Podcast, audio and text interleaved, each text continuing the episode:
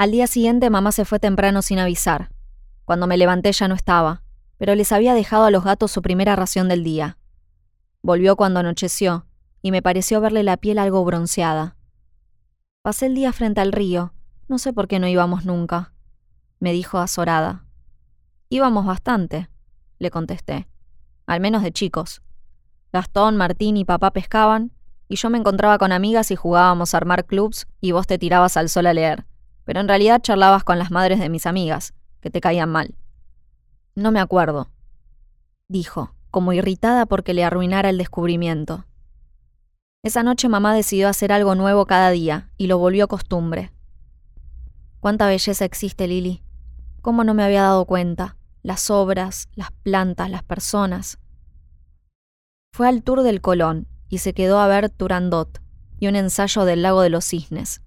Se metió en la Casa Rosada y se sentó en el sillón presidencial, Vio una obra distinta en cada teatro de la Avenida Corrientes y empezó a cursar como oyente materias cualesquiera en la Universidad de Buenos Aires. Pasaba poco tiempo en casa, pero yo nunca sabía cuándo la vería.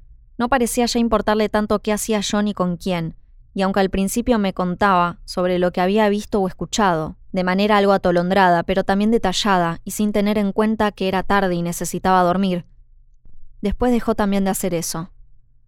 Nos fuimos convirtiendo en dos compañeras de departamento, con vidas y horarios distintos, que apenas comparten el alquiler y el amor por las mascotas del hogar. Con Fermín nos seguimos viendo, pero yo me las ingeniaba para que durmiéramos en su casa. Al principio no necesité inventar excusas muy elaboradas. Algunas semanas aduje que los gatos se estresaban con las visitas y no podríamos dormir. Otras que no había agua, luz, gas. Dije también que mi casa estaba muy sucia, hasta que me di cuenta de que me hacía quedar mal, que mi vecino padecía terrores nocturnos y que la obra de atrás arrancaba ilegalmente temprano. Sí, incluso los domingos. No se podía creer. Como él tampoco le había pasado bien en mi casa esa primera noche, aún sin saber por qué, aceptaba esas razones de buena gana. Pero cuando ya íbamos dos meses viéndonos, todos los fines de semana y algunas noches de la semana también, a Fermín le pareció importante que pasáramos unos días en casa, y pronto.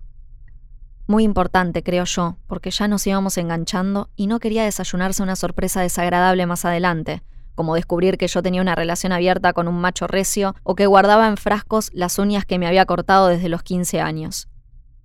No tenía idea cómo eso podía salir bien, cómo haría yo para relajarme sabiendo que de un momento a otro mi madre muerta podría aparecer allí y encontrarnos, vernos, opinar, intervenir o ponerse violenta otra vez porque yo la ignoraba. Sin embargo, estaba decidida, terminantemente decidida a no arruinar mi relación con Fermín y a no dejar tampoco que mi madre lo hiciera, aunque no supiera cómo lograrlo.